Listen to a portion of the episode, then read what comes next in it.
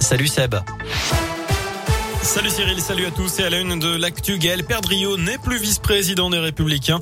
Le maire de Saint-Etienne a été écarté de cette fonction pour avoir critiqué Eric Ciotti, mais aussi pour ne pas avoir participé à la primaire de son parti. Il avait dénoncé la dérive idéologique justement des Républicains et déclare qu'il lui était, je cite, malheureusement impossible d'apporter son soutien à Valérie Pécresse afin d'empêcher Eric euh, Ciotti de faire triompher son programme néfaste pour la France. Les contrôles renforcés sur les routes de la Loire après l'accident mortel sur la 89 hier. Deux personnes ont été tuées dans une collision entre un poids lourd et une voiture à Saint-Julien-d'Aude.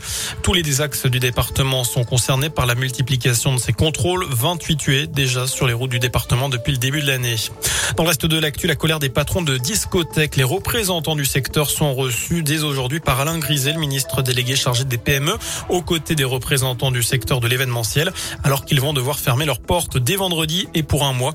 L'une des annonces de Jean Castex hier, nouveau tour de vis du gouvernement avant les fêtes de fin d'année avec le renforcement également du protocole sanitaire dans les écoles, retour du port du masque même en extérieur dès jeudi, limitation des brassages à la cantine dès la semaine prochaine.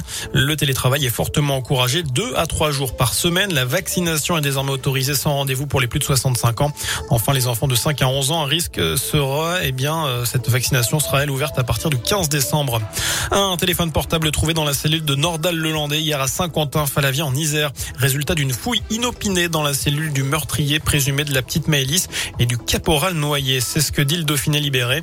Euh, reste à savoir comment il se l'est procuré, dans quel but et avec qui aurait-il pu communiquer. Le Landais est pourtant placé à l'isolement. Le téléphone équipé d'une carte SIM et qui était allumé a été saisi et remis aux enquêteurs.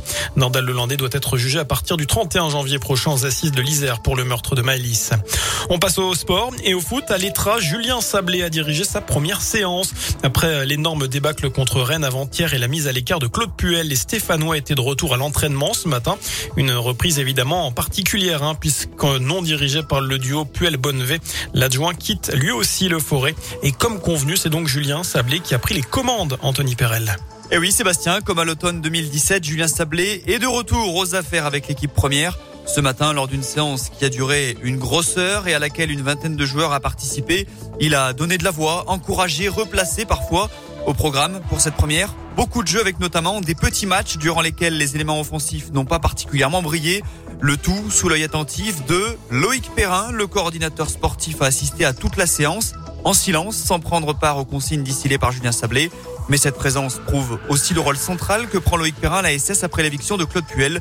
Le tout en ayant travaillé jusqu'à tard hier soir. Et oui, puisqu'on le rappelle, l'ancien capitaine des Verts et Jean-François Soucas planche actuellement sur l'arrivée d'un entraîneur, Julien Sablé ne devant assurer a priori qu'un intérim. Merci.